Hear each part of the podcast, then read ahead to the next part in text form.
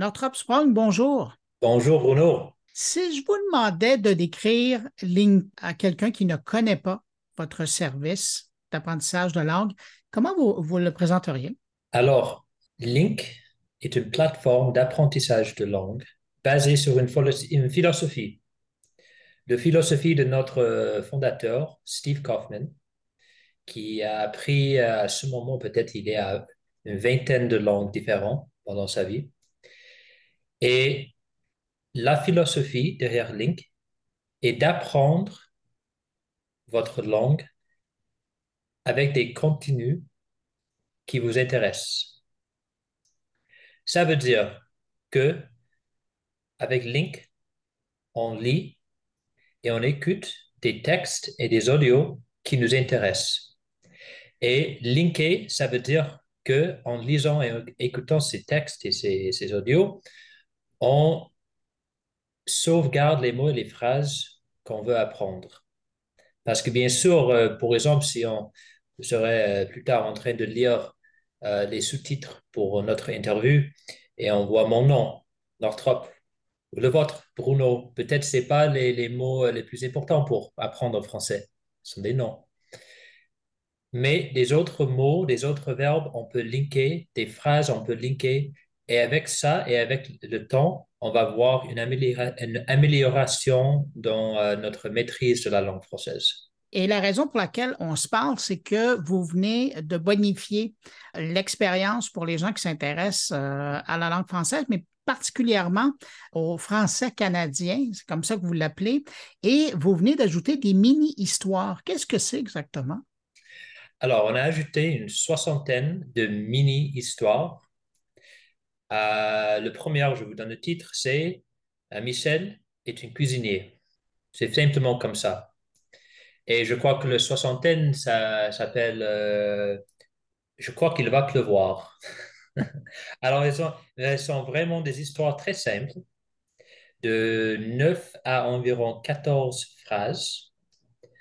On commence avec l'histoire, pour exemple, le premier, euh, avec le, troisième personne du singulier.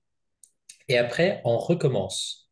Parce que partie de la philosophie de Link, c'est que c'est très important de relire et de réécouter de temps en temps les mêmes histoires, les mêmes textes. Et après, on recommence avec le, la première personne du singulier. Et après, on recommence encore avec des questions. Alors, on a 60 histoires comme ça, on avait commencé avec nos histoires euh, françaises euh, qu'on a depuis des années, on veut dire euh, des, histoires européennes, quoi.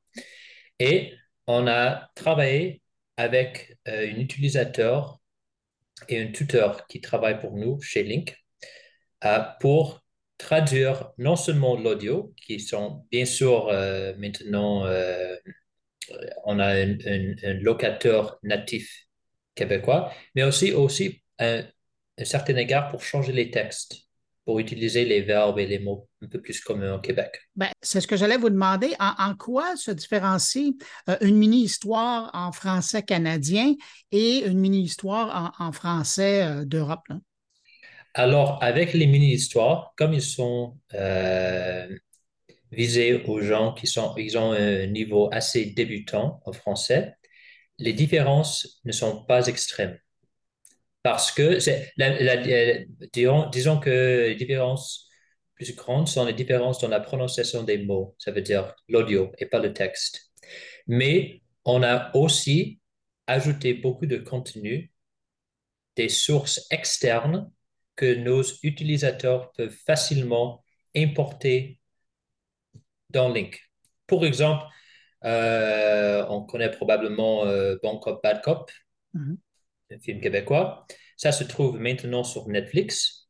Alors, si quelqu'un a un compte Netflix, il peut facilement ouvrir Netflix et importer les sous-titres de ce film directement dans Link. Et apprendre avec, euh, comment est-ce qu'on va dire ça, des, des, conversations plutôt, des dialogues familiers, disons, parler et moins, euh, moins des histoires euh, pour apprendre la langue.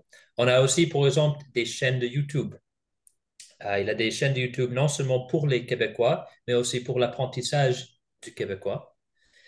Et on peut facilement importer les vidéos directement dans link avec deux ou trois clics. Alors, pour répondre à votre question, les différences avec les mini-histoires ne sont pas si grandes que ça.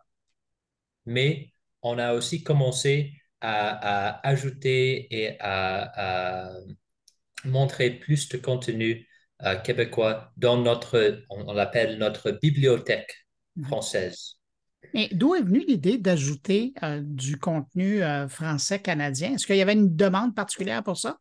Oui, c'est sûr que la plupart de nos utilisateurs préfèrent le français européen. Mais on a vu que au Canada, et aux États-Unis, il a un, pourcentage assez grand d'utilisateurs qui veulent, qui préfèrent utiliser nos euh, mini-histoires québécoises.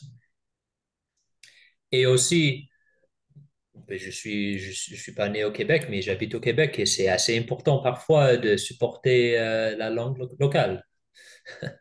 ça fait aussi partie de ça. On a commencé avec euh, euh, le français en général, mais avec du temps, c'est vrai qu'on a des immigrants au Québec qui ont besoin d'apprendre le français pour intégrer dans notre société et pour pouvoir gérer leur vie.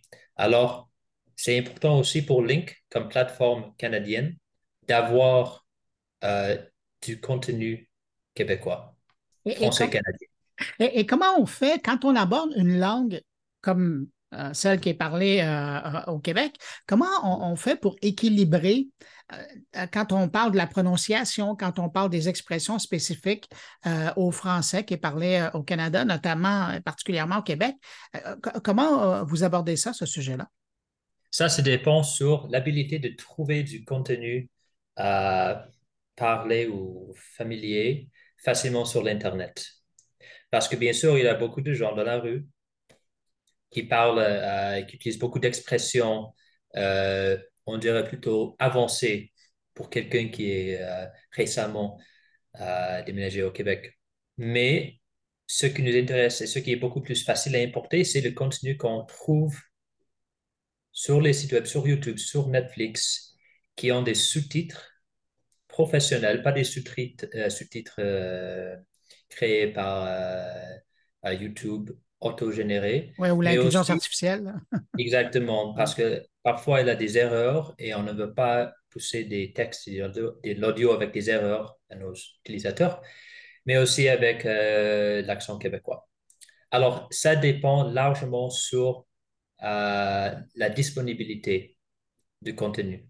Et, comment vous prévoyez mesurer le succès de cette initiative d'apprentissage euh, avec les mini-histoires en français canadien? Oh, c'est facile, on a bien sûr tous nos analytiques, nos, données pour voir euh, la quantité d'utilisateurs chaque mois qui ouvrent des cours et des leçons euh, avec l'accent québécois ou avec l'accent européen. on peut voir euh, le changement de ça avec le temps. Et maintenant qu'on a, ajouté ces mini-histoires, on voit bien sûr une, une augmentation dans la quantité d'utilisateurs qui utilisent du contenu québécois en terminant, est-ce qu'il existe des projets futurs pour élargir davantage les contenus spécifiques aux différentes régions linguistiques euh, ou accents du pays?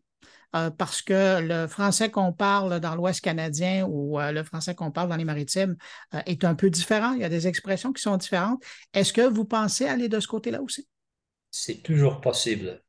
Je dirais à ce moment qu'on préfère ajouter encore du contenu professionnel, d'un calibre professionnel, à, à l'accent français, canadien, québécois.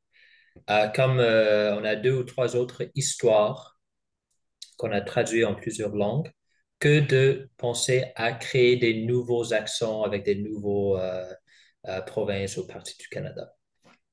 Alors, on croit encore qu'on peut améliorer nos contenus québécois en ce moment. Northrop Sprong, vous êtes gestionnaire de contenu chez Link. Merci d'avoir pris du temps pour répondre à mes questions. Puis, euh, ben, très bonne idée. Félicitations et merci pour euh, la langue française parlée au Québec, euh, d'être comme ça un ambassadeur de notre langue pour les gens qui s'intéressent. Merci. Merci, Bruno.